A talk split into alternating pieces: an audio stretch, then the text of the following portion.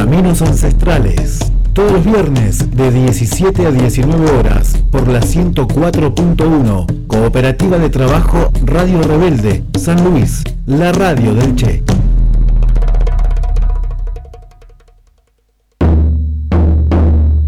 Caminos Ancestrales en la radio del Che.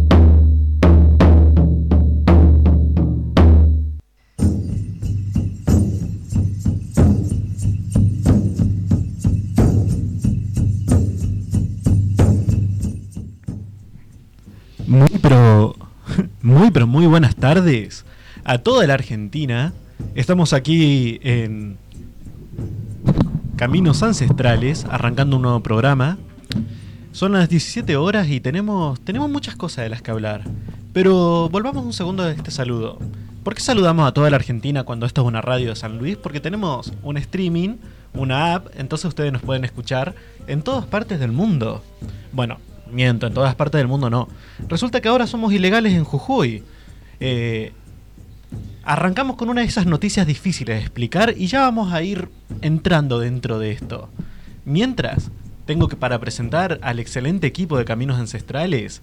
En la mesa se encuentra el señor Sergio Garis. Muy buenas tardes. Hola José, hola Nehuen, hola Clau, hola a toda la audiencia del país y del mundo según lo que estás diciendo. Así que Espero que tengamos muchos oyentes a través del streaming, José. Eh, un día bastante difícil para poder llegar a San Luis. Eh, mucha mucha niebla, mucho frío, eh, cerrada totalmente la, digamos, en la parte del clima, las nubes, y con muchísimo tránsito en la ruta, porque eh, parece ser que no sé si estamos en época de recambio de invierno o eh, si se lanzan las vacaciones ya en Buenos Aires, pero muchísimo tránsito. Mira vos. también tenemos aquí en la mesa a Claudia San Martín. Muy buenas tardes, Claudia. Pucuy, Pucuy Cuyultum, Pican José, Pican Nehuen, Pican Sergio. Dispuestos a... ¿Eh? ¿Perdón? Eh, lo que acabas de hacer nos convirtió literalmente en terroristas para, para el gobierno Jujuy. ¿Acabas de utilizar una lengua que no es el español para saludar? Sí, mi lengua materna. ¿Te das cuenta de que eso ahora es ilegal? Para Morales. Exactamente. ¿Me puedo reír? Eh, vivimos en un país libre, siempre y cuando dentro del país no estemos analizando Jujuy, vivimos en un país libre. Bien, prosigo saludando. Perdón. hoy un día sin sol, pero un día con un poquito de cajá, agüita, suave esta mañana, limpiadora esta mañana. Así que bueno, acá dispuestos a comenzar a tejer en caminos ancestrales junto a ustedes junto a nuestra audiencia. Así que bienvenidos a todos, eh, excepto a Morales. Excepto a Morales. Porque la verdad es sorprendente, o sea, parece de que se levanta este señor un día y se pregunta, ¿cómo es esto de que la reta está teniendo peor imagen positiva que yo? O sea, la reta viene y te prohíbe el lenguaje inclusivo, yo te voy a prohibir todos los idiomas originarios. Se levantó con esa idea de yo quiero ser la derecha radicalizada y se vino a medir pi con la reta. A ver quién tiene la medida más retrógrada y mierda que le funcionó. Pero no se agota ahí, eh, José, porque eh, según la información que se ha dado, hay otras provincias que van a copiar o van a emular la decisión de la reta. Empezamos por Morales, que presentó un proyecto de ley a través de un diputado del PRO, mediante el cual lo único que van a admitir en las escuelas es la lengua española. El resto de las lenguas, ninguna. Ni el lenguaje inclusivo. Lo, hacen una trampa porque dicen que prohíben el lenguaje inclusivo, pero dicen, porque busqué el texto eh, del proyecto y no lo pude encontrar, dicen que en el texto del proyecto dice ninguna otra lengua. Entonces, al ninguna otra lengua, y en Jujuy se hablan muchas lenguas de pueblos originarios, tampoco tienen lugar esas lenguas de pueblos originarios. Pero no se agota en Jujuy, sino que parece que Córdoba, Mendoza y algunas otras provincias gobernadas por el radicalismo, por el PRO, eh, también van a adoptar la misma medida. Mendoza, entre ellas, que es el, de todas estas la que tiene más fuerza y la que se parece mucho al gobierno de Gerardo Morales en Jujuy. Como siempre, el cuarto poder anticipa este tipo de medidas de la derecha. Y recuerdan que hace una semana estábamos hablando de esta nota que había salido en La Nación, que Sí. justamente se preguntaba, ¿quiénes son los pueblos originarios? Negando la existencia de los pueblos originarios. Entonces ya desde hace tres semanas La Nación estaba adelantando de que esto iba a suceder. Porque el cuarto poder siempre está metido ahí. No se puede hacer medidas tan retrógradas sin que tengas a los grandes medios de comunicación de tu lado. A mí me parece que son los brotes histéricos propios de la derecha. Yo creo que este Morales no es que se levanta un día, Morales se levanta y se acuesta siendo de derecha. De hecho, ahí tiene a nuestra cumpa presa con su salud este, muy deteriorada, con siete años de preventiva, una cosa absolutamente ilegal, eh, y sigue su camino como si nada, como hace la gente de derecha, ¿no? Y no nos olvidemos que esta iniciativa nace en Cava, de la mano de la reta, y sigue eh, como un brote histérico en, en los, en los partidos provinciales. Aquí en San Luis, este, Charlie Pereira presentó un proyecto parecido en nuestra legislatura, eh, que bueno, de- si se llega a tratar, esperemos que este, la bancada de los partidos populares y nacionales den una respuesta tan contundente como la que le dieron hoy al ex gobernador, ex peronista, Claudio Poggi. ¿no? Eh, es, eh, ¿Qué me pasó? parece... Des- Desbúrreme, por favor. Ahora le cuento, termino con esto. Este, me parece que, que es un brote histérico por parte de Morales, que sigue la línea ¿no? del pensamiento de derecha y que tiene que ver con la necesidad de colonización a full que han tenido, tienen y tendrán.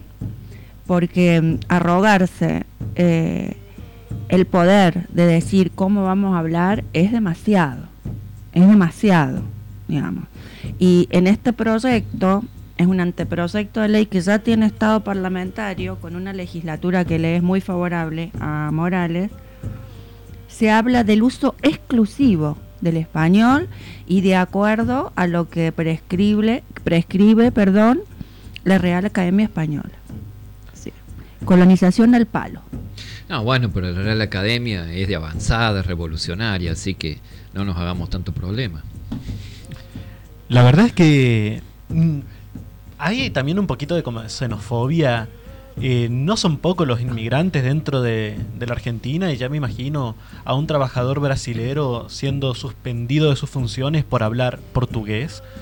Eh, pero en este sentido, esto que vos decís de que, de que aparece una medida eh, de derecha y luego se va replicando, esta simpatía me hace acordar al, a la lógica que uno tiene cuando compra verduras. Si vos, por ejemplo, compraste verdura, la dejaste en heladera y vos sacás uno de los tomates, lo partís a la mitad y ves que está podrido, sabes que tenés que tirar todos.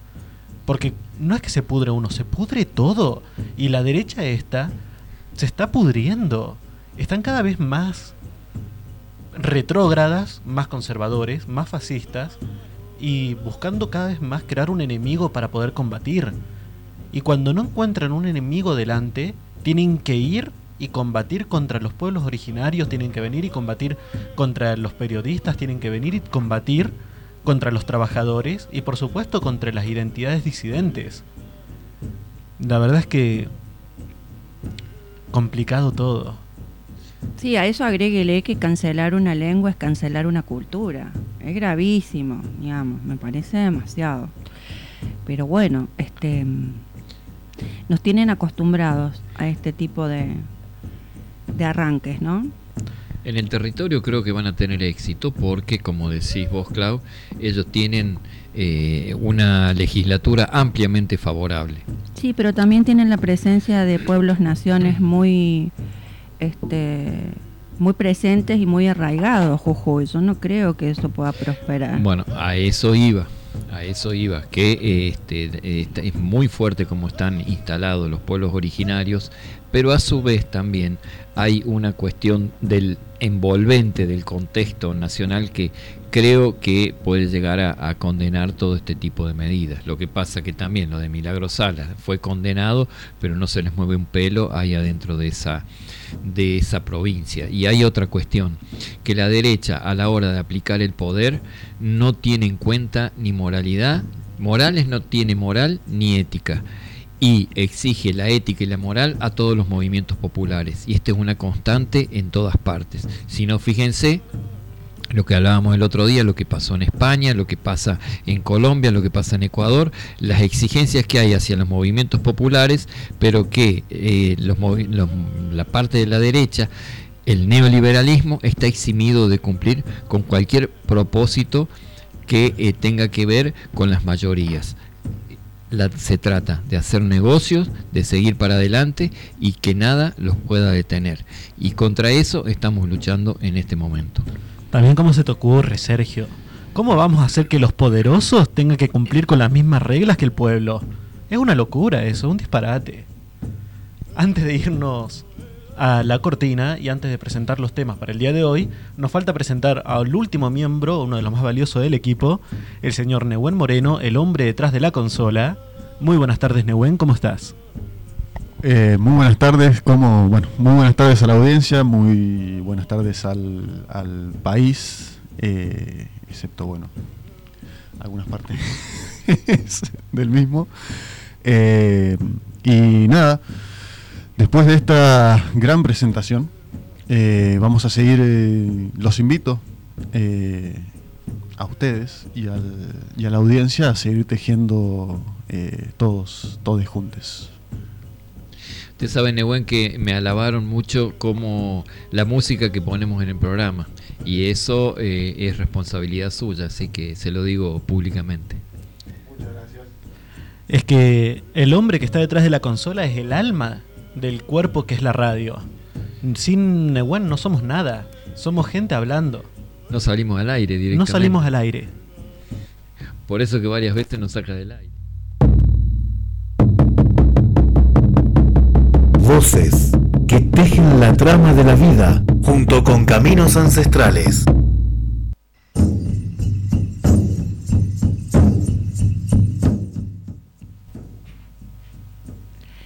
¿Qué tenemos preparado para hoy?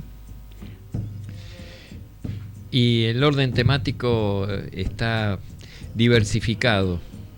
Diversificado, tenemos la segunda parte de la joven Lana Bielma, comunicadora de la comuna del Maizal de Venezuela. Nos comenta detalles de la organización campesina en un país del que solo recibimos noticias desde el establishment político y comunicacional tendremos la otra voz y esta vez eh, prestemos mucha atención porque habla de cómo se organizan los jóvenes para trabajar en la comuna. Una hermosa esa muchacha. Tiene unos conceptos realmente muy destacables, muy clara para, para la edad este, y muy política también para su edad. Un ejemplo de las juventudes que necesitamos para la revolución. Digamos, 19 años tiene. Sí, sí, sí, pero una claridad meridiana en su pensar y en su hacer, ¿no? Bueno, y también vamos a tener este el rechazo a la investigación programada de un cementerio mapuche, porque en la comuna de General Viamonte, en provincia de Buenos Aires, eh, se firmó un acuerdo con profesionales de las ciencias sociales para realizar una investigación en un cementerio mapuche y por supuesto hay desacuerdos de, por parte de las comunidades porque se ha violado la consulta libre, previa e informada que exige este, el acuerdo 169 de la OIT. Para hablarnos sobre este tema vamos a tener a la politóloga eh, y hermana integrante del pueblo Nación Mapuche, Verónica Aspiros, quien nos va a contar lo que implica esta nueva avanzada sobre los sitios, los sitios sagrados de nuestros pueblos naciones. Ecuador en modo análisis. Nosotros hace 15 días tuvimos en estos micrófonos, en esa nota excelente que hiciste Claudia, José Atupaña Guanolema, de Rixinacu Internacional, que es un medio digital comunitario con sede en Ecuador. Es quichua de la Nación Puruay, comunicador comunitario. En ese momento él explicó los por qué de, cómo se habían movilizado los pueblos originarios y por qué llegaron hasta la misma puerta de Quito y estaban sentados a una mesa de negociación con el gobierno de Guillermo Lazo. Eh, para esta oportunidad, y siguiendo eh, lo que hicimos la semana pasada, que yo creo que vos bautizaste las voces otras, ¿así es? Sí. Eh, vamos a hicimos una selección de ese de esa extensa entrevista y como para después eh, nosotros mismos hacer un análisis acerca de la situación ecuatoriana que es un reflejo de muchas de las cosas que ocurren en toda Latinoamérica valiosísima la palabra del hermano también esclarecedora. Y por último vamos a tener eh, a un representante del Consejo de Jóvenes del Pueblo Nación Huarpe Pincanta de San Juan, es nuestro hermano Palahuancay, eh, la comunidad que dirige, entre otras comunidades, la comunidad de la zona de Caucete, en San Juan, eh, y viene desarrollando una intensa actividad a partir de la aplicación de proyectos que promueve el Estado Nacional eh, y los están ejecutando. Se trata de nuestro Palahuancay, como les decía, su nombre blanco, Franco Gil, que ellos iniciaron un proceso de producción con identidad muy interesante con la formación de una cooperativa que se llama Polok Nenú, la fuerza de la comida, traducida a las palabras huarpes, este, y trabajan eh, justamente eh, con todos los procesados de, la algarroba. Eso es lo que vamos a desarrollar en la jornada de hoy, es decir, la urdiembre de nuestro tejido, eh, que normalmente nos sorprende por las ramificaciones que quedan, por las revelaciones que quedan y por lo valioso de la presencia de esas voces, las voces otras, las que no recogen los medios hegemónicos.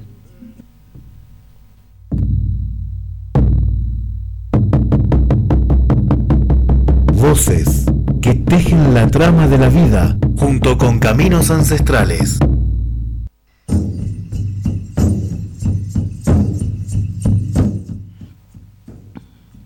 ¿Cómo se trabaja en una comuna campesina de Venezuela? En esta recuperación de las voces otras vamos a escuchar eh, a Lana Bielma, que es parte de la juventud de la Revolución Bolivariana de Venezuela. Esta joven este, la entrevistamos nosotros en otro programa y eh, en esta segunda entrega nos va a comentar cuál es el sistema de gobernanza de la comuna, el trabajo, la producción, el autogobierno, la geometría del poder y nos va a dar definiciones políticas concretas. La escuchamos porque es imperdible. Hola Sergio, muchas gracias. Eh, feliz de estar en tu programa, feliz de estar en su programa. Un abrazo a nuestro americano. Eh, desde el calor de las luchas eh, venezolanas y de las luchas chavistas de, por aquí, de un poquito más arriba de Latinoamérica. Em, bueno, yo soy Lana Bielma, soy militante de la Comuna Socialista El Maizal, de la juventud de la Comuna Socialista El Maizal, de las mujeres, de los comunicadores y comunicadoras. Eh, el Maizal es una comuna que fue fundada en el 2009 por el comandante Chávez. Eh, fue una, una orden directa del comandante Chávez que se fundara la comuna socialista. Eh, quedamos justamente, es una zona rural entre Lara y Portuguesa, son dos estados de Venezuela está justo, o sea, por lo tanto rompe con, con el orden territorial establecido y, y bueno, rompemos algunos paradigmas en el sentido de la nueva geometría del poder, del nuevo ordenamiento territorial, pues. Somos 24 consejos comunales entre los estados Lara y Portuguesa. ustedes cómo están organizados, cómo, cómo es el sistema de gobierno ahí en esa parte de las comunas o de los consejos que vos me estuviste diciendo como un elemento básico. Bueno, cada consejo comunal decide eh, en elección, se decide un parlamentario o parlamentaria. Este parlamentario o parlamentaria eh, tiene la instancia de reunión, que es el Parlamento Comunal, donde se toman la mayoría de las decisiones, y desde allí entonces se decide, pues también tiene el, la instancia de, de Contraloría, la instancia de ejecución, el Banco Comunal, el Banco Comunal donde se arriman todo el dinero pues de las unidades de producción, eh, tanto en físico como en los bienes pues materiales de la comuna. Y el Parlamento decide sobre, sobre cómo se va a distribuir, en qué orden se va a distribuir. Tenemos políticas de atención permanente en las comunidades, como es la política del deporte, eh, los cines comunitarios, tenemos, bueno, las tiendas eh, del maizal, el maizal cuenta con, creo que son, ahorita son casi 200 productores y productoras que perciben eh, salarios, pues directamente desde la comuna el maizal, eh, además de toda la gente que está relacionada de una manera u otra con la producción de la comuna y los distintos trabajos de la comuna. Entonces, eh, tenemos aproximadamente 12 empresas de producción social y bueno, todo eso corresponde a la instancia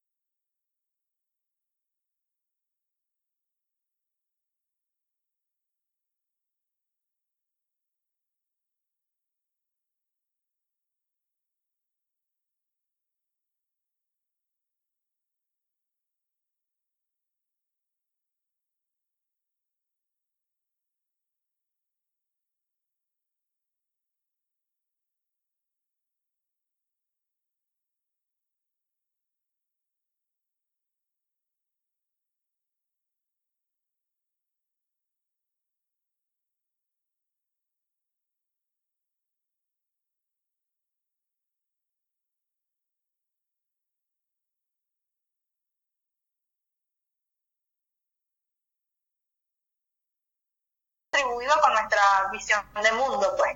Y gracias a eso nosotros hemos construido también, eh, unido a la realidad concreta de nuestras comunidades, una manera de que de, de hacerlo real, pues, para la gente, de no, no plantearlo como algo eh, utópico o algo que, que tal vez no va a llegar nunca, sino que, bueno, nuestra gente vaya constantemente conociendo las pequeñas expresiones, pues, del, del socialismo. Este es el primer acercamiento que tenemos desde Caminos Ancestrales. Te agradecemos muchísimo toda esta información que nos has transmitido y que eh, haces posible conocer una realidad que está totalmente cerrada al resto del mundo, digamos, a través de los medios masivos de comunicación y de los medios hegemónicos, al menos los que tenemos acá en Argentina. Esta es una oportunidad como para dar a conocer la manera en cómo están organizados ustedes, la manera como están produciendo y cómo van tejiendo las relaciones para poder eh, determinar su propio modo de vida. Como un ejemplo de reproducción de la vida que es totalmente factible que es muy diferente de lo que nosotros estamos acostumbrados acá en Argentina. Y esto nos ilustra muchísimo sobre eh, la manera de cómo una sociedad se puede organizar de una forma diferente de la nuestra. Sí, claro. Eh, siempre abiertos por aquí, bienvenidos y bienvenidas. Eh, nosotros también hemos asumido la bandera del internacionalismo como una de las de las maneras pues, de luchar contra este sistema que es enemigo de todos y todas. Y bueno, gracias a esto tenemos el honor de compartir con muchísima gente de todo el mundo y que algunos voceros nuestros también salgan pues a, a defender nuestra, nuestras banderas y nuestra, nuestra lucha. Entonces, muchísimas gracias por el espacio y por supuesto aquí estamos eh, atentos y atentas a cualquier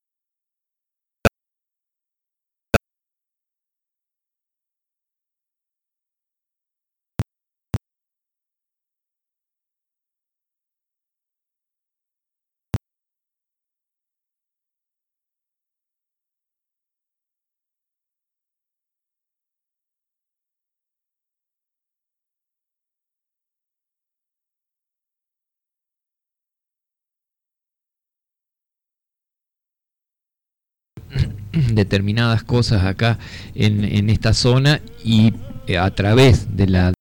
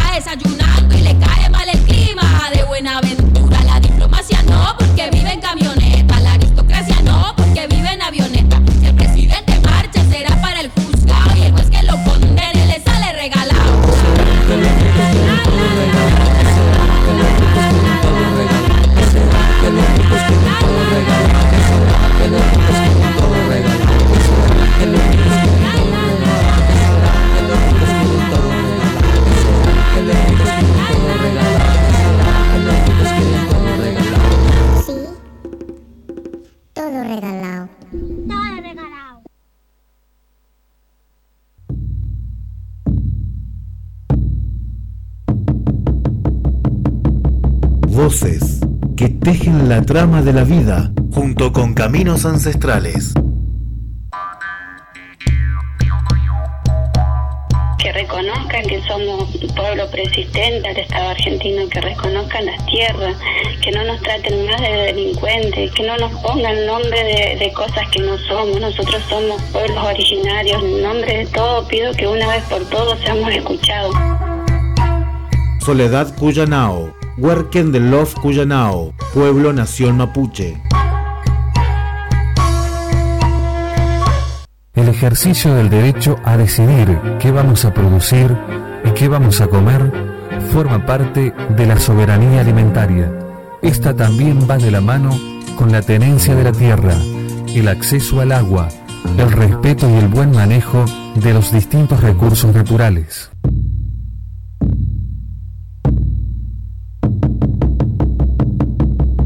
Voces que tejen la trama de la vida junto con caminos ancestrales. El pueblo tiene que tener la decisión de defender lo que es de uno. El 50% de la Argentina está en la pobreza eh, y somos pobres porque eh, tenemos que entrar a cambiar el, el rumbo. Estas cuestiones, la cooperativa, el asociativismo, la- el trabajo colectivo, no vamos a, no vamos a hacer tampoco, porque está todo por hacer. Fabio Lucero, presidente de la Cooperativa de Trabajo Agroindustrial Tilizarao, limitada, de la provincia de San Luis. Pedacito de tierra en el mapa, llena de héroes que no tienen capa, que murieron luchando como Calderón.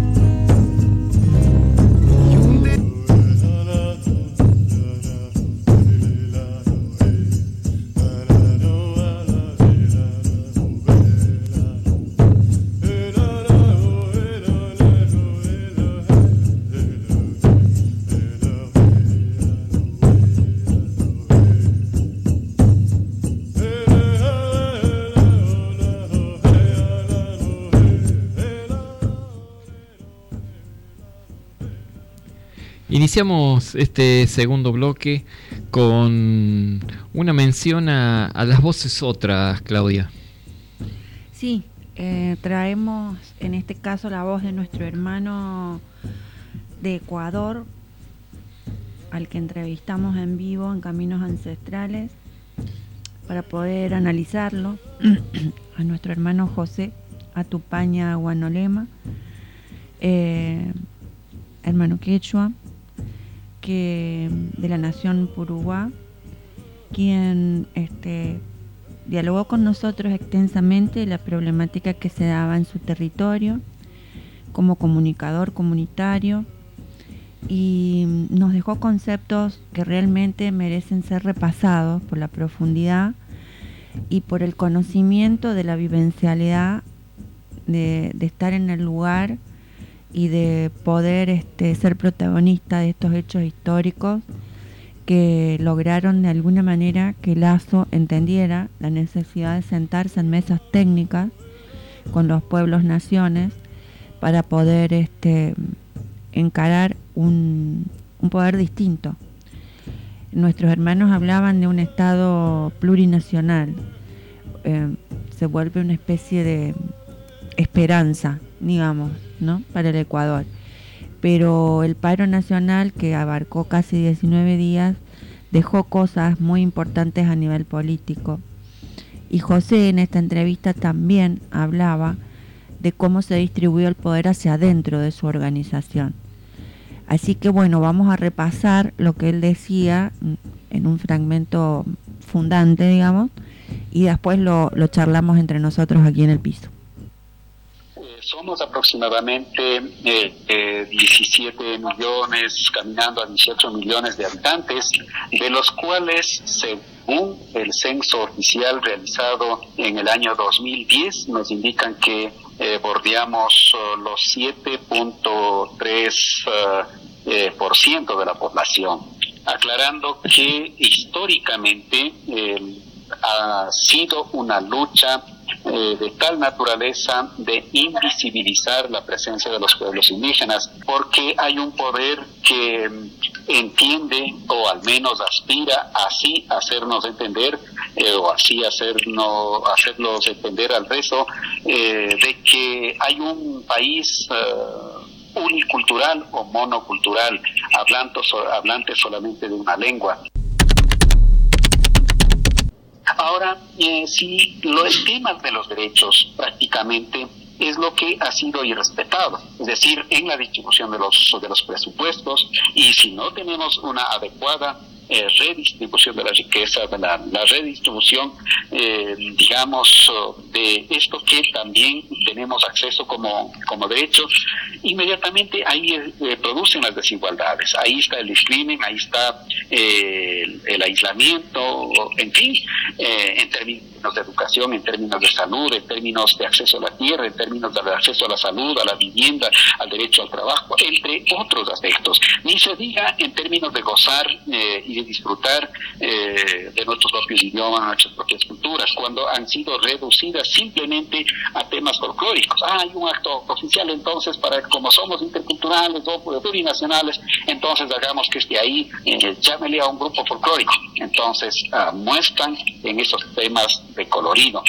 Nosotros decimos que no. ¿Dónde está el tema espiritual? ¿Dónde está el tema religioso? ¿Dónde está nuestro pensamiento en términos económicos? ¿Por qué no eh, dar una nueva orientación, digamos, desde esa línea? Este tipo de situaciones es lo que efectivamente ha llevado para que el movimiento indígena en el Ecuador, liderado por la Confederación de Nacionalidades Indígenas del Ecuador, la CONAIE, eh, pues como ha sido eh, prácticamente su característica eh, tomar la bandera de la lucha por los derechos, lo hizo también con el gobierno que lleva ya un año y un mes y algunos días más en el poder estas peticiones que eh, prácticamente se, se, concretizaron, diré, en 10 puntos, eh, fueron entregados uh, al inicio del, del mandato de, del presidente actual.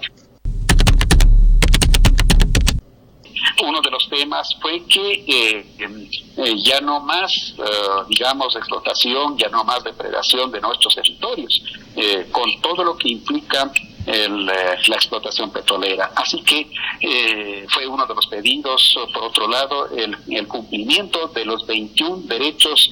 Eh, digamos, colectivos que está eh, contemplado en la Constitución eh, de la República vigente. Entre ellos está lo de la educación, está lo de la justicia, está lo de la salud, está el derecho a la tierra, al territorio, a la cultura, eh, a tener nuestro propio sistema de justicia. Hay, entre otros,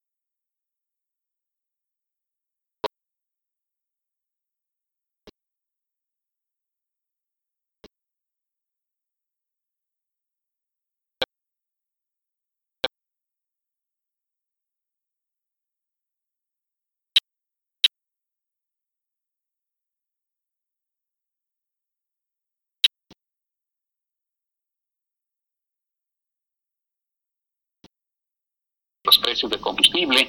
Esto en un primer momento el gobierno dijo 10 centavos bajamos, eh, pero a la final luego eh, se dio 5 centavos más, es decir, 15 centavos de baja se dio en tanto en gasolina como también en diésel. En definitiva, hay otras medidas, por ejemplo, que se han logrado eh, eh, de alguna manera tener eco, es que eh, hay, haya mayor presupuesto para lo que es educación intercultural bilingüe. Además, el, el tema de ya no impulsar digamos, todos estos, todos estos proyectos eh, megamineros en zonas eh, donde nacen, eh, nace el agua, donde están ubicados los territorios indígenas, donde están declarados como zonas protegidas, entre otros, eh, ya no insistir en aquello. hay otro elemento fundamental que me parece quizá como logros ya no está dentro de la agenda, sino más bien eh, lo que se podría palpar es eh, la unidad de los pueblos y nacionalidades. Aquello que eh, como resultado de los mismos gobiernos, de las mismas ONGs que están interesados en que no haya la unidad, han ido dividiendo a los pueblos indígenas. En, en, una misma comunidad, en un mismo sector, estaban divididos por en diferentes fracciones. En el momento cuando hayan situaciones como estas, prácticamente no, haya, no había unidad, incluso eran llamados o se presentaban o se prestaban, diré más bien, para el show que los gobiernos de turno eh, requerían en esos casos. Así que en esta vez, en cambio, han logrado una al menos una presencia monolítica y no se han prestado para que hayan falsos dirigentes que se presenten, eh, digamos, como como los voceros nuevos eh, propiciados desde el gobierno, de alguna manera esto ha sido importante también que vale destacar. Hoy en día prácticamente eh, el rostro de los pueblos indígenas no están en la pantalla. Es decir, no tenemos presentadores, no tenemos programas producidos por alguien, no tenemos eh, ni siquiera temas relacionados allí o desde estos desde estas esferas eh, para el colmo, y mientras el país estaba paralizado, eh, eh, prácticamente en estos canales daban cualquier tipo de programación, de shows, de realities o lo que sea, pero a la final era otro mundo que se vivía o que se vendía en esos precisos instantes cuando el pueblo estaba desangrándose. La interculturalidad, en consecuencia, rebasa todos estos límites. También habría que preguntar entonces, a ver, en términos interculturales, si eh, el país tiene eh, 14 lenguas hablantes, en términos de justicia, ¿cuántos jueces eh, tenemos, pues, eh, hablantes de estas lenguas? ¿Cuántos, ¿Cuántas autoridades en altas esferas del Estado tenemos hablantes de estas lenguas o provenientes de estas lenguas? Y particularmente, quienes vengan con las agendas de los desde estos pueblos y que a la final pongan a la predisposición y al desarrollo y al interés del país. En estas características, y ahí tenemos grandes deudas. ¿Cuántos médicos, cuántos hospitales eh, tenemos eh, con, en esta línea? No la tenemos. Eh, en definitiva, consideramos que el tema de políticas públicas tienen que estar atravesados, tienen que estar pensados o orientados desde esta línea. De lo contrario, serán simplemente elementos folclóricos que no ayudarán en mayor cosa. En consecuencia, en resumen, hay quienes um, eh, son entendidos en estos temas, dicen eh, la interculturalidad no es sino efectivamente el compartir el poder. Mientras no haya situación, puede ser cualquier cosa, pueden cantar hasta eh, llevar a un coro eh, que canten en lenguas indígenas de un acto, yo qué sé, pueden mostrarlos, pueden vestirse, pueden hasta llorar, pero a la final, en el fondo, no estarán haciendo aquello.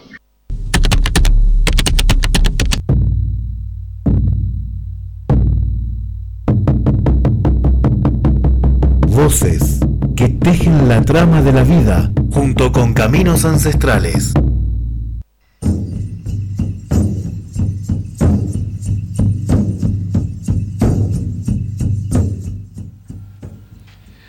Ahí escuchábamos al hermano José, José eh, Guanolema, en una selección, una corta selección del, del tramo de 40 minutos que duró la nota Seleccionamos unos 9 minutos, pero creo que hay algunas cuestiones como para eh, destacar, eh, Claudia, José, Nehuen. Eh, Decir que José eh, no es ningún improvisado, José está al lado de Leónidas Giza, Leónidas Giza es el vocero en este momento de toda la, movida que hubo de pueblos originarios y que se sentó a la mesa con el presidente Guillermo Lazo para eh, ver de qué manera pueden ir restituyendo los derechos que les han conculcado y que en este momento es necesario para los pueblos originarios que se los restituyan. Eh, hay logros, hay logros porque él habló de la baja del combustible y, también dijo de que no eh, podrá haber proyectos mineros que ya lograron que se firmara un acuerdo en ese sentido. Hubo un palo sin mencionarlo en, e- este tramo, pero en otro tramo lo había mencionado a Yacu Pérez, cuando dijo que ellos mismos eran sus propios voceros y no, no tenían eh, gente que los había traicionado. Y después también creo que es, es fundamental este término cuando habla del folclore, que los quieren como algo folclórico a los, a los pueblos originarios y no, eh, eh, y no eh, por lo que realmente son. Es decir, nos buscan eh, los bailes, nos buscan para las vestimentas, nos buscan por el colorido, pero de ninguna manera para la toma de decisiones. Y todo este tipo de, este resumen me trae un poco a- a la mente eh, mientras los estaba escuchando, lo que eh, dice eh, Dussel para un proyecto de crecimiento liberador transmoderno. Él agrupa cuatro elementos dice que son necesarios para eh, que haya una igualdad entre eh, los que están en el poder y aquellos que pelean por el poder. Y habla también de una pelea concreta por ese poder. Dice que es necesario, primero, la afirmación de los pueblos como una la, la autovaloración de esos momentos culturales propios negados o despreciados por, eh, en este caso, la sociedad blanca. Bueno, ellos tienen una autovaloración muy alta para, para poder ponerse en movimiento y caminar hasta Quito y sentarse a la mesa a negociar.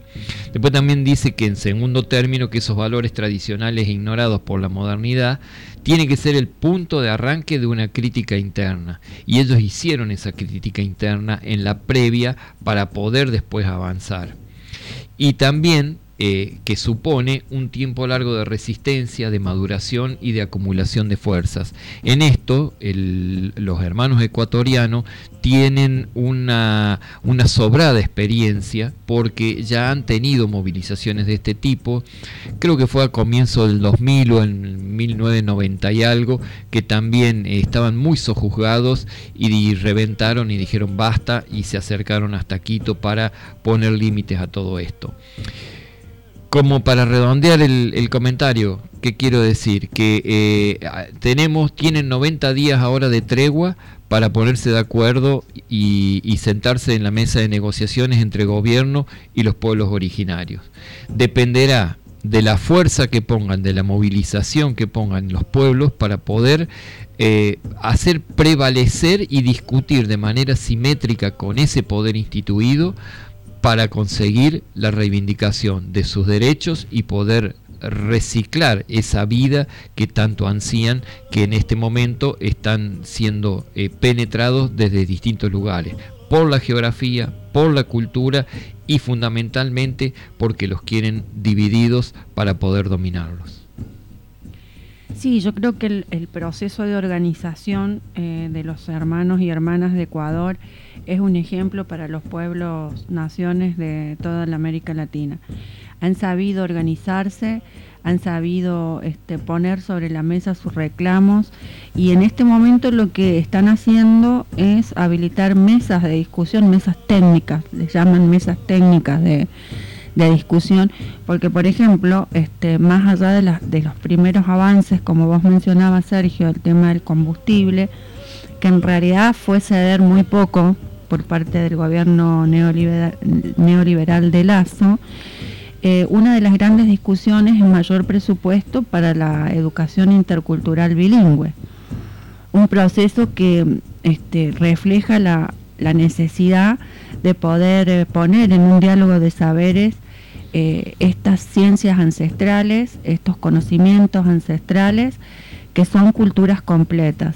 Este, de manera que, qué, qué dicotomía, ¿no? En Ecuador este, piden que se discuta un mayor presupuesto para la educación intercultural bilingüe y en Jujuy la cancelan.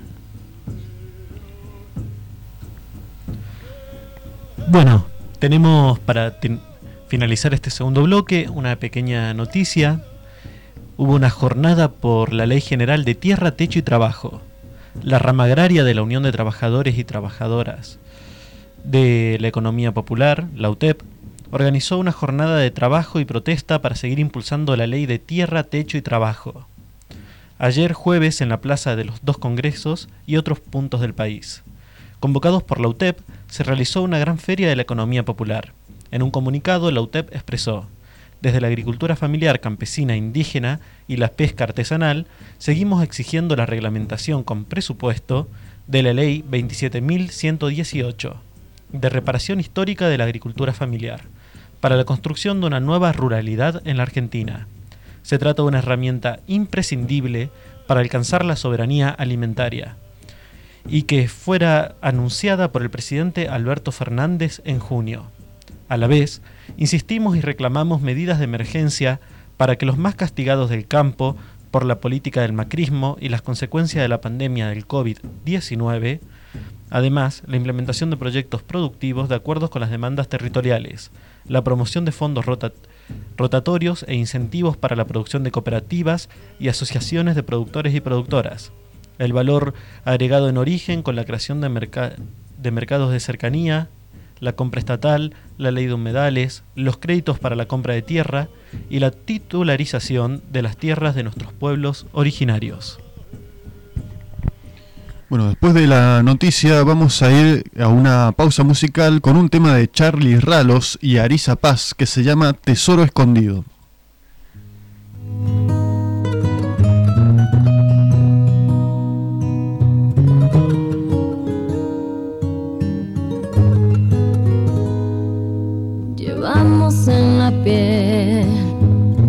Que nadie ve, somos una gama de colores la huella de los colonizadores.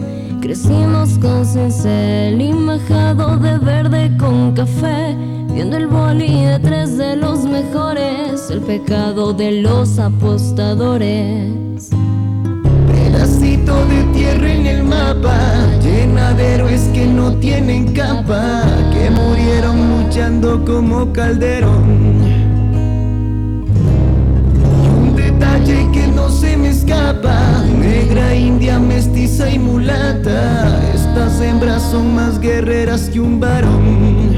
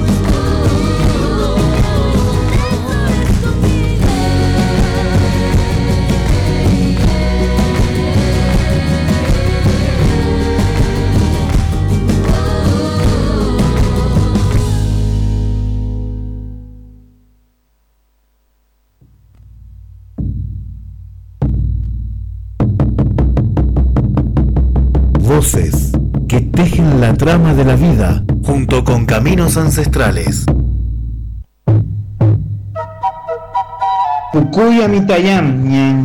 Huarpepin. Las prácticas ancestrales constituyen una forma distinta de buen vivir, de alimentación sana, de cuidado del ambiente y de crear conciencia en la sociedad sobre cómo una comida es saludable, es medicina, es cultura, es protección ambiental, es desarrollo económico y forma parte de un camino de vivencialidad indígena. Taqueyihue, Cuchicuchá, Chumaná y Huarpepincantá. Samay Pachay, Roque Miguel Gil, Omta, Pueblo Huarpe Pincanta. La semilla en la tierra es vida y el mano del productor libertad. La semilla repite a diario la multiplicación del alimento, nos independiza. La semilla es poder, el de comer según nuestra cultura. La semilla es solidaridad, porque la podemos compartir con el vecino, con el prójimo, con el excluido, con otro productor de vida. La semilla es cultura, porque nos invita a convivirla, a conocerla, a entenderla, a conservarla, a mantenerla para que ella nos mantenga. Ir a buscar lo que a uno le pertenece parece fácil. Podremos oír en distintos lugares que ese algo que nos pertenece debe volver a nuestras manos y que, además, nuestras manos deben ser las que se encarguen de tomar eso que nos pertenece.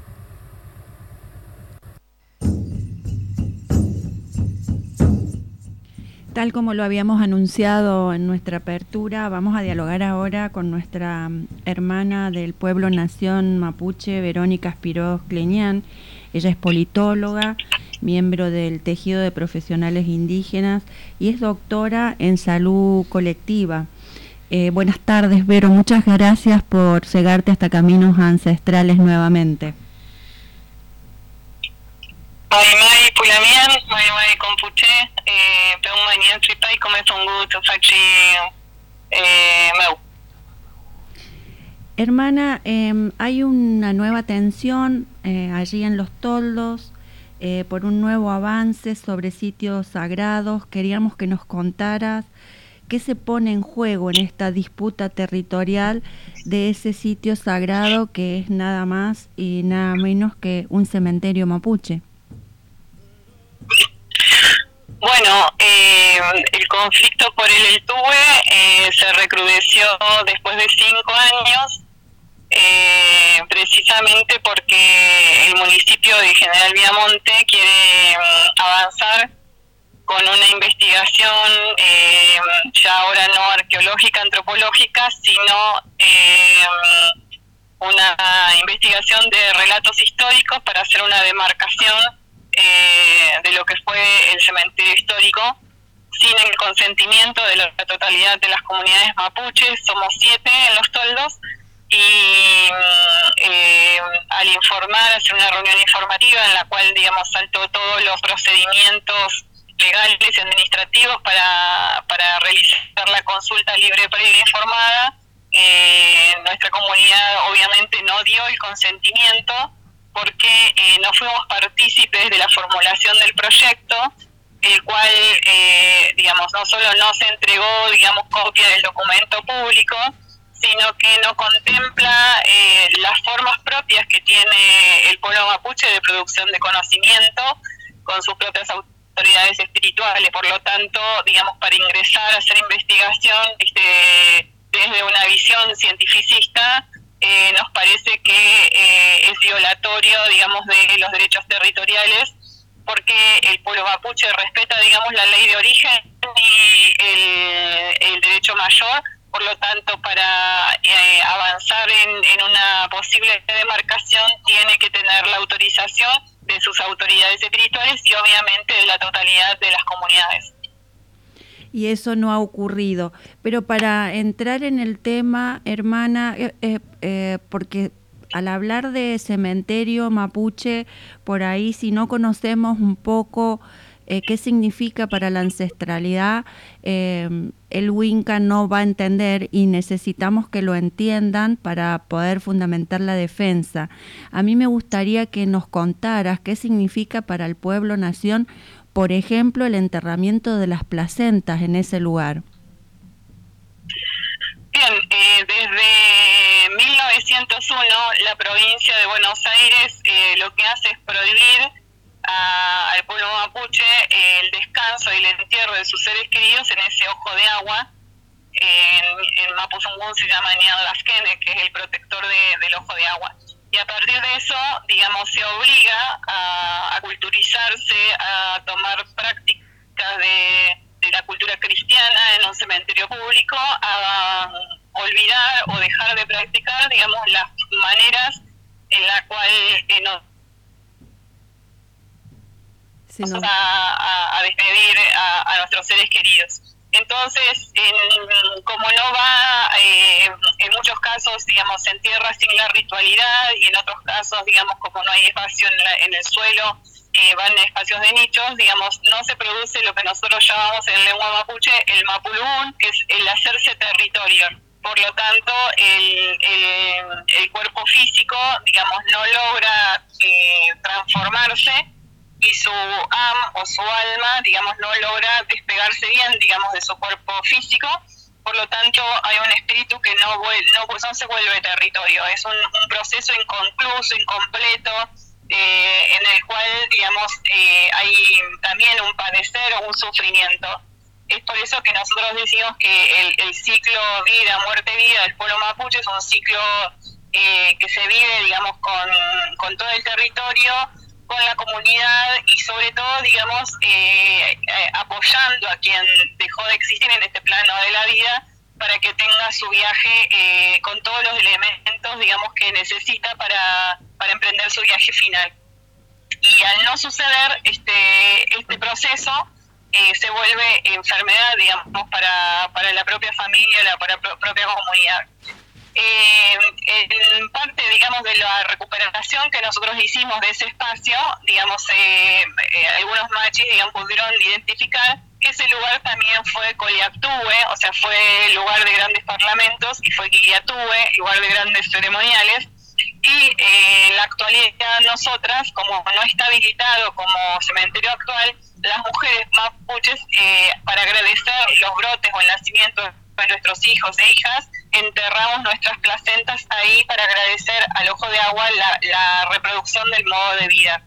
Y por lo tanto no se puede excavar, este, no se puede intervenir el lugar porque está interrumpiendo el ciclo de, de, salud este, y de reconexión que las mamás o, y los hijos tienen con ese territorio donde fue su primer Perdimos la señal.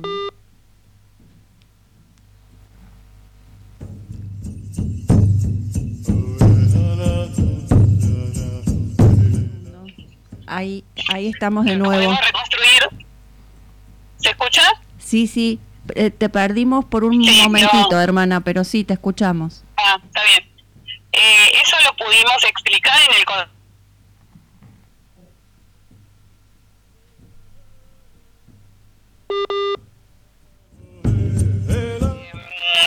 investigación arqueoantropológica y lo pudimos explicar, digamos, que había un conflicto de ética de la investigación científica con la ética propia, digamos, de, de la cultura mapuche.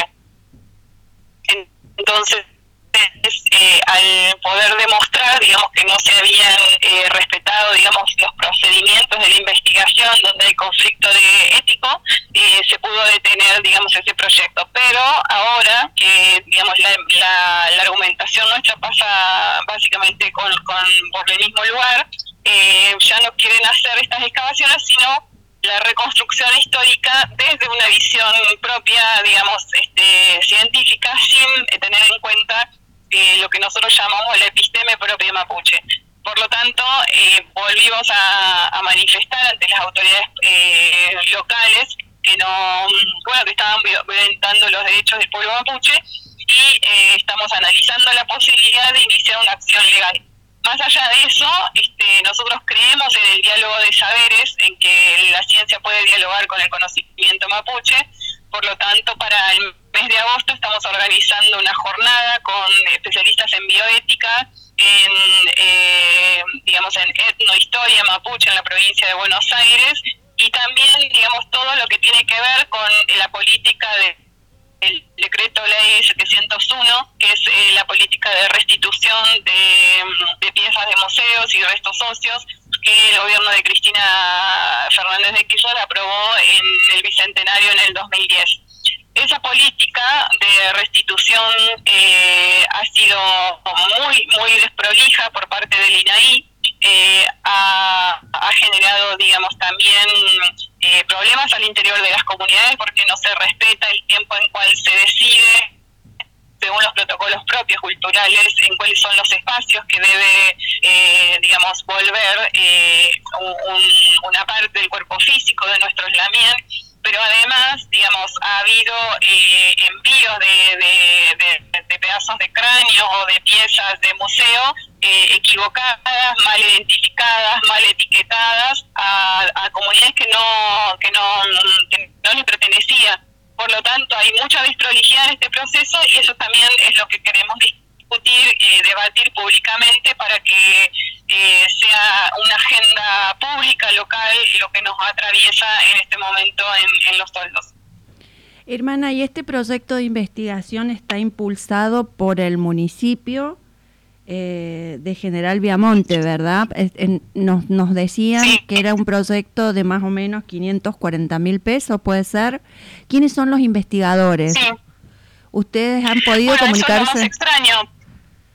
Sí, eso es lo más extraño porque en la reunión que ellos llamaron para informar sobre este proyecto, los investigadores no se presentan ligados a, un espacio de investigación dentro de la Universidad Nacional del Centro, sino que firman de manera privada, eh, digamos, su, su contrato, que es lo más llamativo que desde el espacio administrativo porque no lo ampara, no lo avala ninguna universidad, sino que es lo que nosotros llamamos como ciencia o lo que ellos llaman ciencia y nosotros decimos que es una pseudociencia al servicio del cliente. Y cuando interviene el municipio para financiar este tipo de proyectos, obviamente que el, producto final o lo que se, se, va a mostrar como, como conocimiento eh, es, es muy parecido al proceso de... Eh, contratación de consultoras electorales para que le digan al candidato qué es lo que quiere escuchar. Entonces, también llama mucho la atención este, esta manera eh, tan audaz que tienen los mismos investigadores que como de lugar necesitan, este, digamos, cobrar este dinero cuando cualquier proyecto de investigación dentro del CONICET arranca con un proyecto exploratorio de 300 mil pesos. Quiere decir que hasta ni siquiera tiene los parámetros, eh, digamos, nacionales en los cuales se, se, mm, financia un proyecto de estas características. Hermana, y más allá del epistemicidio que se puede cometer haciendo esta intervención, eh, ¿cuál es el objetivo final que ustedes visualizan desde el municipio para impulsar esto? Bueno, creemos que es algo no dicho explícitamente por ellos, pero porque de hecho, digamos, esto puede avanzar porque hay cuatro comunidades que están de acuerdo con esta manera de manejarse este eh, del gobierno local. Eh, pero bueno, detrás hay una idea de patrimonializar el espacio, de fosilizar la cultura y obviamente a partir de esta patrimonialización eh, se pretende generar un proyecto de turístico, eh, donde la cultura mapuche es un producto turístico y no es una presencia activa, digamos, donde el pueblo mapuche puede ejercer sus derechos, no solo al buen morir, sino también al buen vivir.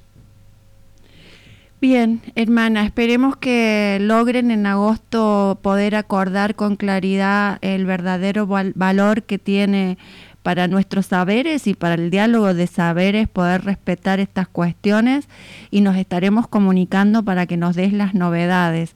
Te agradecemos muchísimo el paso por caminos ancestrales. Sé que estás lejos, sin embargo tu voz llega clara y firme. Bueno, agradecida siempre a los Lamien y a las Lamien del pueblo Huarte, del pueblo Mapuche, del pueblo Ranculche, que vive en San Luis. Eh, eh, es verdad, estoy lejos, estoy cerca de un cerro que está nevado en Santiago de Chile y también haciendo un recorrido territorial como construyendo la hermandad o el ayudo Mohuen entre las, las y los Lamien de, de estos territorios para que la unidad del, del pueblo mapuche sea posible. Muchas gracias, hermana. Estamos en contacto.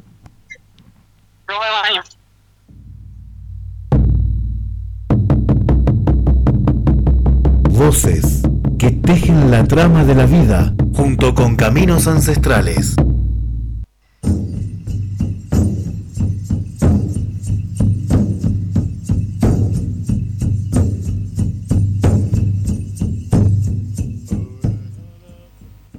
Cuánto atraso que hay en los temas indígenas en nuestro país, cuánto atraso, ¿no? Lo vemos en el, en el, en el marco de, del continente, en el marco de la patria grande, y vemos cómo Argentina, a pesar de tener leyes, este, de, tener leyes constitucionales, de haberse adherido a tratados internacionales, no avanza en la cuestión indígena. Pero bueno, subyace en todo esto eh, aquello que nos decía nuestro hermano de Ecuador, de la necesidad de invisibilizar a nuestros pueblos, naciones y este, cumplir con, una formalidad para los wincas, que es mostrarnos como si fuéramos un espectáculo. Y este, en, contraparte, negarnos todos nuestros derechos. Eh, la verdad que la hermana Verónica eh, siempre tan clara, siempre tan firme y, y, hablando desde el conocimiento de los derechos y de la vivencialidad de su pueblo. Qué llamativo, porque una de las comunidades que fueron convocadas a esa reunión fue la de ella, pero faltaban comunidades. Son siete, ella nombró siete y solamente fueron convocadas tres. Entonces las que fueron convocadas son las que reclaman. Todo al revés de lo que pasa en San Luis, por ejemplo. ¿No? Sí, sí, sí. Sí, la cuestión esa del, del tener el, el, pueblo originario como algo folclórico, vemos que hay un hilo conductor en, toda Latinoamérica. Y lo que me llama la atención es cómo eh, se hace negocio con el Estado en este caso para una investigación porque eh, yo creo que si vos sos estado en este caso estado municipal vas a firmar algo con otra institución y no con gente que esté dispersa para eh, eh, realizar la, la, la, investigación esto tiene que estar avalado por alguien por, por una institución y acá no está avalado por un una institución. Y eso me parece grave por parte de, del Estado. Es decir, está faltando a, a cosas que los que sabemos cómo se debe manejar eso es elemental. Tiene que estar respaldado por cuando nosotros vemos acá que se hacen este, alguna investigación sobre una plantita y está el INTA detrás y eso eh, es, eh, es, una Biblia para cualquier estado y sabe que lo tiene que hacer de esa manera. Y eh, en Buenos Aires, en provincia de Buenos Aires también es igual.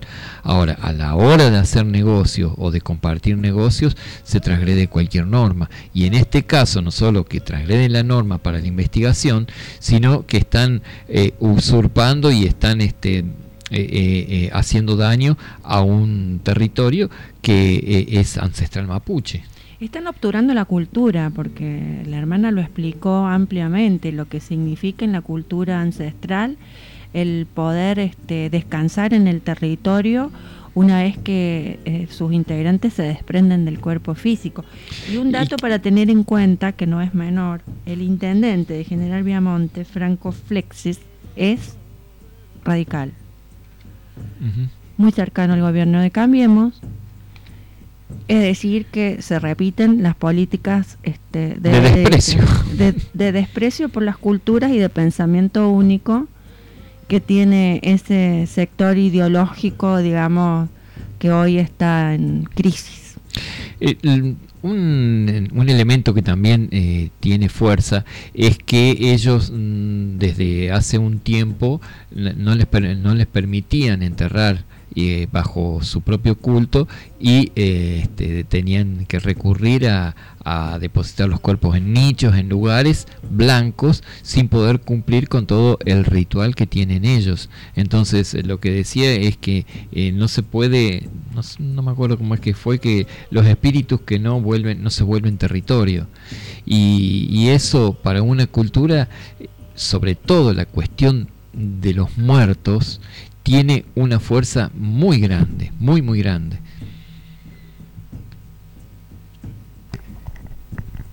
Bueno, para finalizar este tercer bloque, tengo una noticia. Una tercera misión relevará vulneraciones a los derechos humanos en la provincia de Jujuy. Desde el miércoles 13 hasta hoy, viernes 15 de julio, una misión integra- integrada por dirigentes sociales, sindicales y políticos, entre quienes se encuentra la diputada nacional Natalia Saracho, está rel- relevando denuncias por vulneraciones a los derechos humanos en la provincia de Jujuy. Tal como ocurrió en dos ocasiones durante el 2021, la Comisión de Solidaridad con los, de los Pueblos en Defensa de los Derechos Humanos está recogiendo denuncias en el territorio, sistematizando los atropellos que sectores políticos y sociales sufren de manera orquestada desde el poder local y realizando acciones que permiten romper el cerco de una provincia donde el decir de algunos de sus dirigentes más valiosos no tiene Estado de Derecho. La necesidad de una tercera misión de derechos humanos a Jujuy habla de un contexto político y social que se ha ido agravando en el último año y del que ya se han dado cuenta distintos sectores políticos y sociales. El caso más grave y conocido es el del, hostigamiento cruel contra la dirigente Milagro Sala, pero junto a ella son centenas los militantes judicializados, allanados, perseguidos y hostigados por el gobierno de Gerardo Morales y sus brazos judiciales y policiales. Es por ello que la Comisión viene planteando la necesidad de intervenir el Poder Judicial Provincial, entre otras medidas que podrían poner fin al, gravísimo contexto de violencia institucional y supresión de derechos que padece el pueblo de Jujuy. Ayer, los integrantes de la Comisión de Solidaridad brindaron una conferencia de prensa para informar algunos puntos sobre las violaciones a los derechos humanos en Jujuy. Bueno, esta noticia eh, complementa un poco todo lo que venimos charlando sobre eh, la, la cuestión del proyecto de ley de, de la lengua única. Esto ocurrió ayer por la mañana, estuvo la diputada Saracho y estuvieron representantes de los derechos humanos, donde eh, dieron a conocer eh, cuál era la, la posición que tomaban ellos y, y cómo desde afuera vienen a ayudar a la gente de Jujuy para que puedan este, restablecerse determinados derechos. No nos olvidemos que están atacando a los líderes sociales eh, han hecho la semana pasada 16 allanamientos en un solo día para criminalizar la cuestión de los, de los dirigentes de los movimientos eh, sociales. A eso se suma que ellos ya tienen criminalizada por ley también la protesta social. Es decir, si vos salís a protestar, te meten en cana, te abren un juicio y quedás deudor de por vida, porque a los que criminalizan, por supuesto, son todos pobres, quedan deudores de por vida con el Estado y les interrumpe cualquier tipo de eh, oficio que deban realizar frente al Estado porque son deudores del Estado. ¿Quieren algo más este, perverso como política que la que se está aplicando en ese lugar? La verdad es que escuchar este tipo de testimonios sobre, sobre Jujuy, eh, la noticia que también comentábamos al inicio del programa sobre la prohibición de, de las lenguas originarias, bueno, el intento de prohibición, nos habla del gravísimo estado de cómo se ha corrompido el poder y cómo juega en contra de los intereses del pueblo eh, en una provincia tan, tan histórica y tan importante como es la provincia de Jujuy.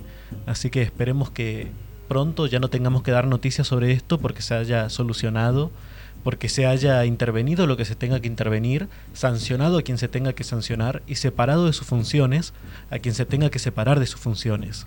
Lo que están promoviendo es el Éxodo 2. Totalmente. Bueno, y después de esta noticia, para irnos a una pausa musical, nos vamos a ir con el, el tema Por la huella del Huarpe, compuesto por eh, Aníbal Cuadros y e interpretado por José Pitela.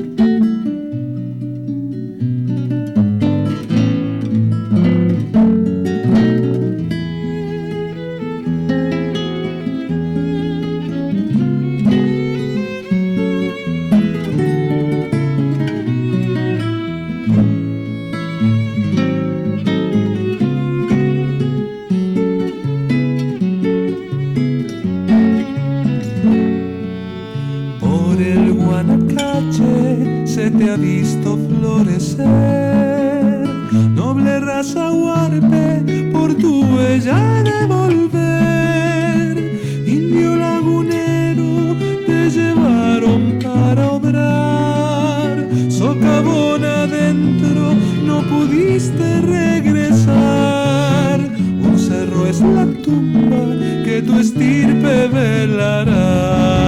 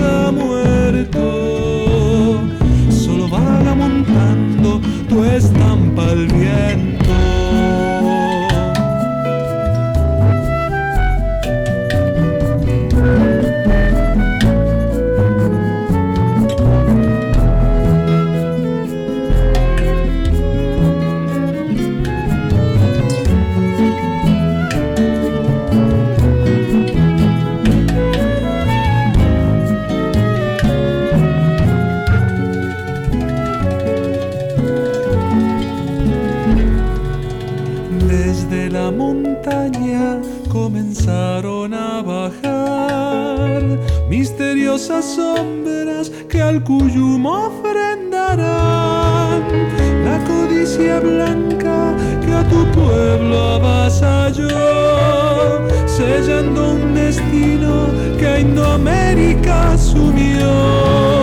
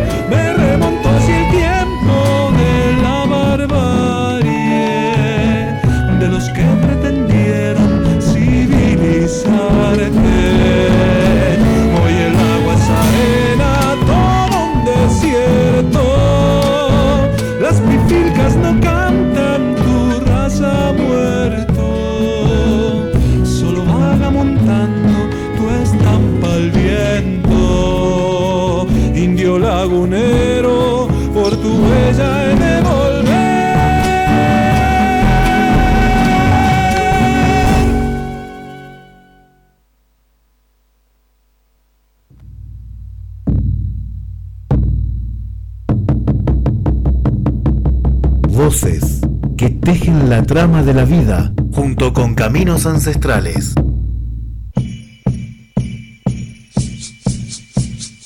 diferentes empresarios argentinos y extranjeros que están avanzando con determinados emprendimientos extractivistas que aquí dejan la destrucción y la muerte y ellos se llevan los recursos y se enriquecen a costa de nuestro empobrecimiento. Soraya Maicoño, mujer mapuche que acompaña el proceso de recuperación territorial en Love Kem Kem Treu.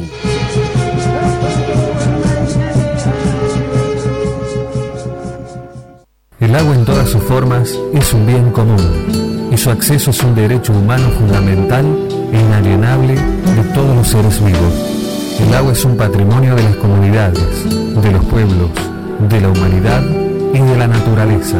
No es una mercancía.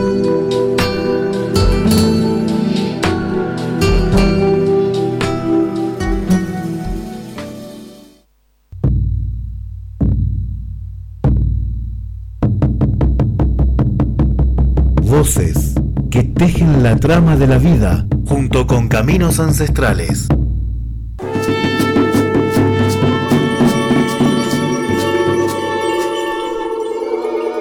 Cucuy, Mitequeque, Niñé, La senda de recolección de frutos del monte significa la conexión y el reencuentro con la familia antigua, el monte, el chañar, la luna y nuestra raíz. Los frutos están destinados a convertirse en comida, medicina. Taitei, Ñanjerú, Murunyacuchá, Pincanta. Samay Pachay, Roque Miguel Gil, Omta, Pueblo Huarpe Pincanta.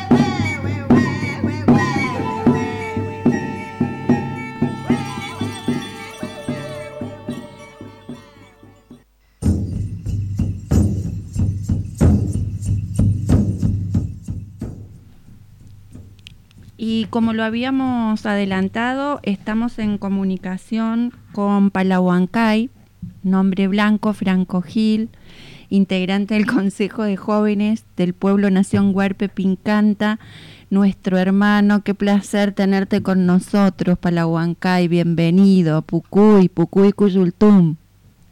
Pucuy, Pucuy Cuyultum Cuchá, bueno, Bellita yo estoy, muchas gracias, una alegría nuevamente compartir un espacio y bueno, para poder visibilizar lo que se viene trabajando y haciendo desde, desde el pueblo Huarpe Pincanta.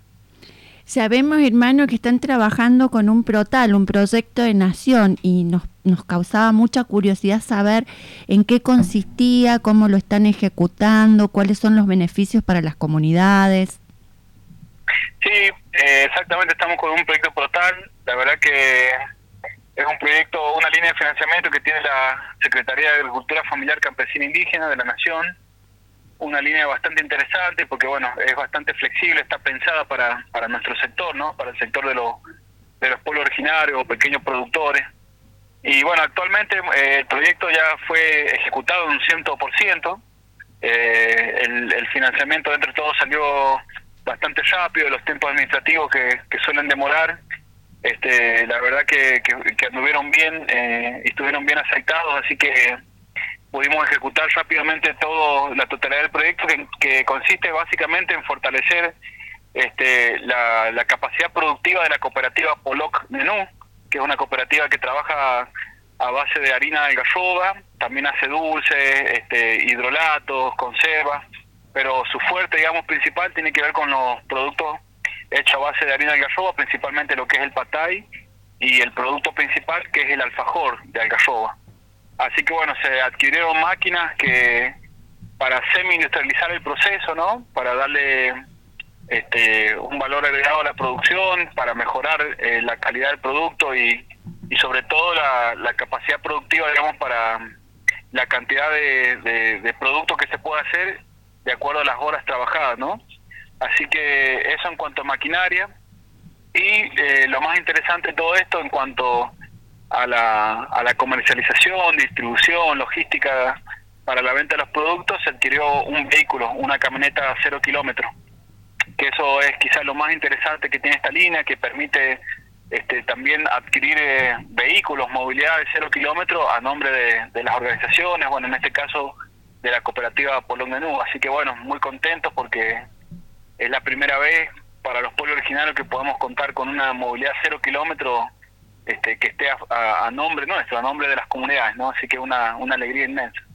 Felicitaciones, hermano, un avance maravilloso eso de poder contar con un vehículo. ¿La cooperativa tiene más o menos siete años, puede ser? Sí, bueno, en realidad la cooperativa, eh, la matrícula en sí se obtuvo en el 2019. Uh -huh. este, pero el trabajo comunitario se viene haciendo desde, siempre y bueno, lo que se ha hecho ahora con los jóvenes es tomar esa, esa, esa posta, ese, ese laburo de los más grandes, de los mayores, que han sido transmitidos generación en generación y poderlo llevar a un nivel de, de producción, digamos, este, que genere mano de obra, ¿no? Porque eh, cada vez más jóvenes eh, sufren el desarraigo territorial y, y, todo pasa por no darle una salida y un valor al, al bosque nativo, a nuestras costumbres. Ahí está, en esa producción está el trabajo también, así que bueno, este, de alguna manera esa cooperativa ha venido a darle una formalidad y un, una viabilidad en la cuestión productiva para, para generar un trabajo formal, digamos, y sustentable en el tiempo. Este, pero las actividades se vienen realizando este, desde siempre, ¿no? Y, como organización Pincanta, casi que desde que nació la organización, que, que uno de los pilares para preservar nuestras costumbres, nuestra cultura, tenía que ver con continuar recolectando la algarroba, el cañar, no perder esa, esa costumbre y bueno, poderla ponerla en valor, ¿no? Y una producción con identidad, como has repetido muchas veces, hermano. ¿Qué, tipa, qué tipo de cooperativa es Pollock Nenú? Y Polón de Nube siempre es difícil de explicar, ¿no? Porque este, nosotros venimos, eh, no es que se conformó la cooperativa o, que nos juntamos para conformar una cooperativa, sino que nosotros somos pueblo originario, entes históricos milenarios, con nuestra cultura, nuestra cosmovisión. Este, y, y esta cooperativa lo que ha venido a hacer, a hacer es, como decía recién, a darle una formalidad a la, a la parte productiva este, pero como nosotros tenemos una base eh, muy fuerte, muy sólida en cuanto a la organización indígena, este, la cooperativa ha venido simplemente a poner el, como el, toque final, digamos, para, para fortalecer lo productivo, ¿no? Es una cooperativa que en los hechos funciona como si fuese una federación de cooperativas, en realidad, porque eh, casi como que cada comunidad indígena eh, podría ser tranquilamente una cooperativa, ¿no? Y esta cooperativa está para dar respuesta a 14 comunidades.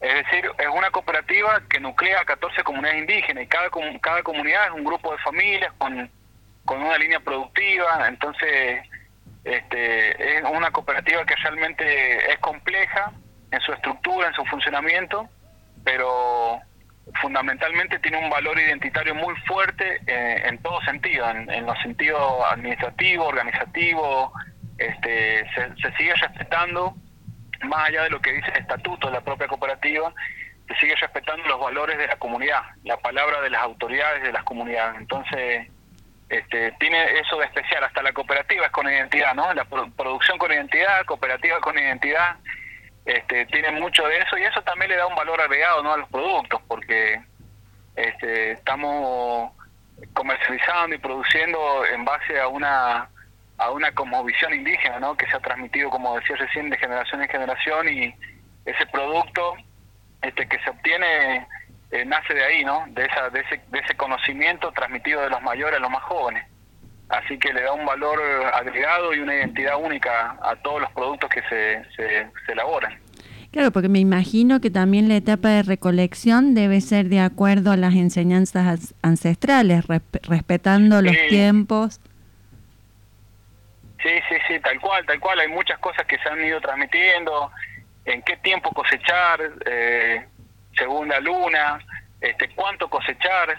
No, no todo lo que está, nosotros recolectamos, en, realidad no, es que cosechamos, sino que co- recolectamos lo que este, el algarrobo, este, lo que cae del algarrobo al suelo, pero no se recolecta todo, no es que cada algarrobo se limpia y se deja sin nada, porque sabemos que que hay que dejar un aproximadamente un 40% del algarrobo hay que dejar en el suelo porque es el alimento de los animales autóctonos, eso es lo que sirve para este, después que la, la tierra pueda hacer eh, también su, su alimento, para que pueda generar sus nutrientes y puedan eh, también crecer alrededor del algarrobo otros algarrobos más o otras especies este, de, de la flora nativa que son los protectores naturales del algarrobo. Entonces, este, son conocimientos que, que se transmiten y que, que a la hora de recolectar, que justamente es una ceremonia recolectar porque eh, ponemos en práctica eh, justamente costumbres ancestrales, milenarias, y, una ceremonia no es ni más ni menos que eso, ¿no? Es poner en, en valor esas prácticas que, que realizaban nuestros antepasados. Y, y bueno, desde la, desde la recolección este, ya estamos poniendo la identidad por sobre todas las cosas, ¿no?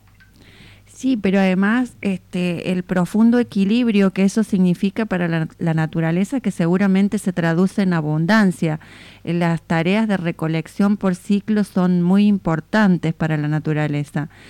Eh, Franco, eh, este, este tema de la organización administrativa de la cooperativa nos interesa particularmente eh, porque vos nos decís que es una cooperativa compleja, distinta, por, porque tiene este conocimiento ancestral. Pero en la base, digamos, esta cuestión asamblearia, esta cuestión común, es eh, un, un distintivo de las organizaciones políticas y administrativas de los pueblos indígenas. Sí, sí, tal cual. Este, nosotros desde siempre hemos tenido a la, a la cuestión de la asamblea y al círculo, al que en los putata, digamos, ese círculo de igualdad que nos sienta todos este, alrededor como como si fuésemos, como, como en realidad somos, uno al lado del otro en igualdad de condiciones, no hay nadie que esté por encima o que haya una cabeza que dirija a los otros. Entonces, ese Crenquena lo putata, este, que hacemos como, como asamblea de la organización Pincanta, eh, en la cooperativa se sigue respetando de la misma manera, ¿no? Entonces, eh, quizá la el cooperativismo tiene muchas cuestiones eh, que, que, son similares, son iguales a, la cosmovisión indígena, esto de que no hay un jefe, sino que todos somos jefes y, empleados al mismo tiempo, este, de que todos tenemos derecho a participar con voz y voto, este, tiene mucho ¿no? de, la, de la cosmovisión indígena.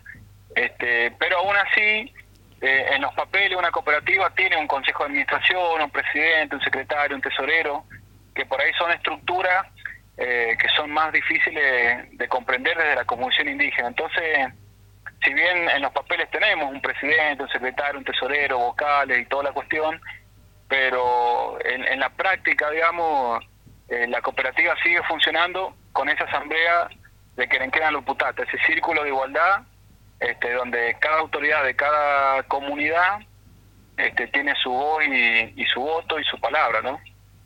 Es hermoso, es hermoso que el formato haya podido ser absorbido tan naturalmente, digamos, por las comunidades que siempre encontramos escollos cuando queremos producir en el mundo blanco, justamente por esta contraposición que tenemos de valores y de formas de funcionamiento. Eh, ustedes siguen trabajando con el municipio y con la gobernación de la provincia de San Juan, Palahuancay, ¿no? Sí, sí, sí, siempre siempre hemos estado articulando cuestiones, a veces a veces más, a veces menos, pero sobre todo en este último tiempo con el gobierno de la provincia, este, la gobernación de San Juan ha venido acompañando mucho a las comunidades, de hecho estamos actualmente llevando adelante los relevamientos territoriales, aplicando la ley de tierra, la ley nacional, junto con el INAI que firmó un convenio con, el gobierno de la provincia. Sin ese apoyo de la provincia no hubiese sido posible. Este, y también eh, eh, para, para la provincia es histórico, digamos, eh, abordar el tema de las comunidades indígenas con financiamiento, con presupuesto. Es algo que nunca se había hecho antes. Siempre la política del gobierno de San Juan en las comunidades había sido de, meramente asistencialismo, digamos, en cuestiones sociales, pero nunca se había llegado a, a financiar proyectos productivos, emprendimientos. así que bueno, hemos logrado este, avanzar mucho, ¿no? Avanzar en esto de, crear un consejo consultivo provincial, avanzar en, financiamientos específicos para pueblos originarios y, bueno, como te decía, en esto de, poder aplicar la ley de tierra, que también es, algo histórico, ¿no? Así que sobre todo de parte de la provincia hemos tenido un, gran acompañamiento. Sumamente importante, con las tensiones que se dan en los territorios hoy, hermano, ese relevamiento es sumamente importante. ¿Cuántas comunidades más o menos van a relevar ahí en San Juan? Son 12 comunidades que se van a relevar eh, y han sido ya relevadas eh, en el 2008 y en el 2012 un total de, de cuatro comunidades, es decir, eh, este, teníamos eh, un porcentaje muy pequeño de comunidades relevadas y si bien van a seguir faltando, porque en total en la provincia, contando también que hay comunidades diaguitas en San Juan, en total son 35 comunidades. Es decir, todavía va a faltar, pero, pero bueno, ya es un avance importante pasar de tener cuatro a sumar 12 más, eh, ya por lo menos un número más, más representativo, digamos, de lo que es la, la realidad, ¿no? Importantísimo, sí. Por último, hermano, nos hemos enterado hoy que en Jujuy hay un proyecto, hay un anteproyecto de ley para prohibir el lenguaje inclusivo y con eso también eh, las lenguas madres indígenas. ¿Qué opinión te merece eso?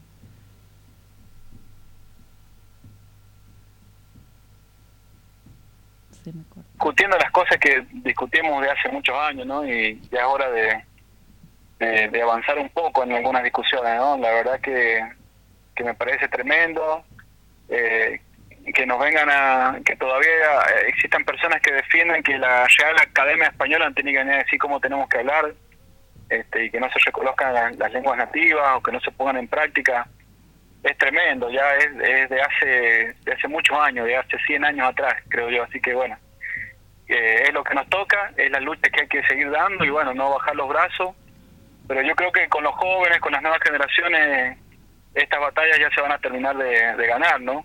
Este, nos toca ir a las escuelas a enseñar la lengua huarpe, la naya que está, este, ir a, transmitirle a, a los jóvenes, a los chicos lo, lo que es la comunicación indígena y, y la verdad que cada vez se nota más en las nuevas generaciones cómo este, toman esto de otra manera, con otro respeto sobre todas las cosas, ¿no? Este, así que bueno, yo tengo la esperanza puesta en eso, en que en, los, jóvenes, en las nuevas generaciones esto va a ir, eh, va a ir cambiando ya para, para, para siempre, ¿no? Definitivamente. Eh, esperemos que así sea, porque sí, realmente aquí en el estudio dialogábamos con nuestros compañeros y decíamos que sí, que es algo que atrasa. Pero bueno, está puesto sobre la mesa de discusión de lo noticioso hoy y queríamos tener tu opinión. Eh, hermanito, muchas gracias por recibirnos, muchas gracias por tu voz, eh, por el esfuerzo que sabemos que haces, que estás viniendo al territorio para atender a caminos ancestrales. Te mandamos un abrazo de sol y luna y felicitaciones por todos los avances que tienen ahí en San Juan.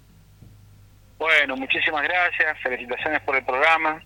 Este, la verdad que siempre es lindo visibilizar, contar lo que nos pasa, lo que los, avances también, las buenas noticias, ¿no? Este, tantas veces nos toca contar lo que se sufre, lo que lo que duele, muchas cosas, pero también es lindo contar los avances, ¿no? Así que muchas gracias por el espacio y, mucha fuerza para continuar. Chihuahua, Canguy. Canguy, Chihuahua, Agua. Agua, Bellita.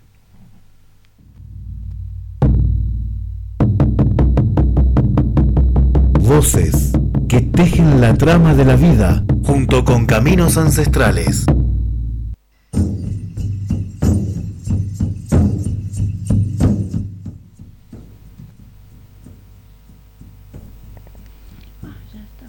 ¿Nos queda algo más? ¿O, ¿O por primera vez logramos terminar toda la agenda antes de que se nos termine el tiempo?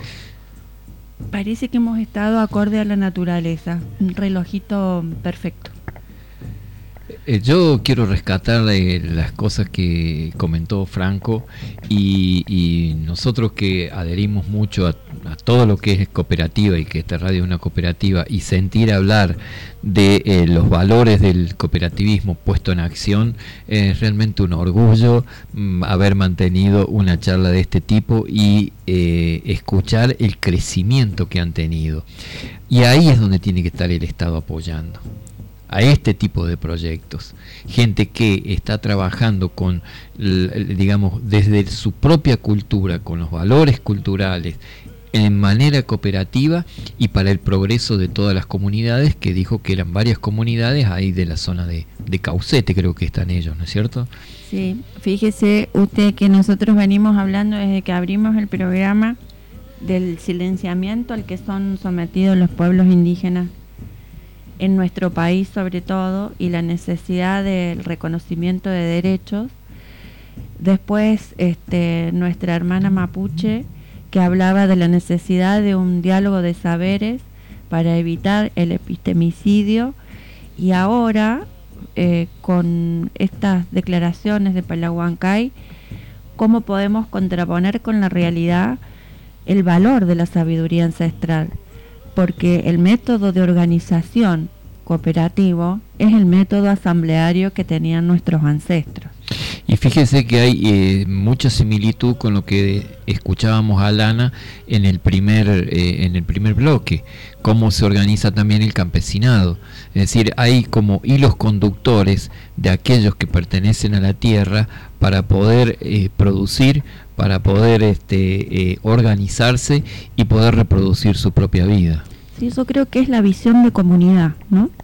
La visión de comunidad que surge claramente en, en los estratos campesinos, en los estratos indígenas, frente a la pirámide de poder que ofrece el capitalismo. Eh, y ha quedado claro en las voces de nuestros invitados. Bueno, eh, antes de irnos, me gustaría poder recordarle a nuestra audiencia que este programa, como todos los otros programas de Caminos Ancestrales, se encuentran disponibles en Spotify. Si ustedes buscan en Google Radio Rebelde Contenidos, el primer resultado es justamente nuestra página. Ahí pueden escuchar, bueno, todos los programas de esta radio, que es una cooperativa de trabajo. Y también no podíamos despedirnos sin reclamar de que, bueno, de que Gerardo Morales deje de atropellar los intereses de los pueblos originarios. Eh, ojalá de que se le logre poner un freno a esta burrada de ley que se pretende eh, llevar a cabo que prohíbe a las lenguas indígenas. Sin mucho más que agregar, saludar, saludar a la audiencia y nos volveremos a encontrar el viernes que viene. Me dicen desde producción que a la misma hora. Exactamente, a la misma hora.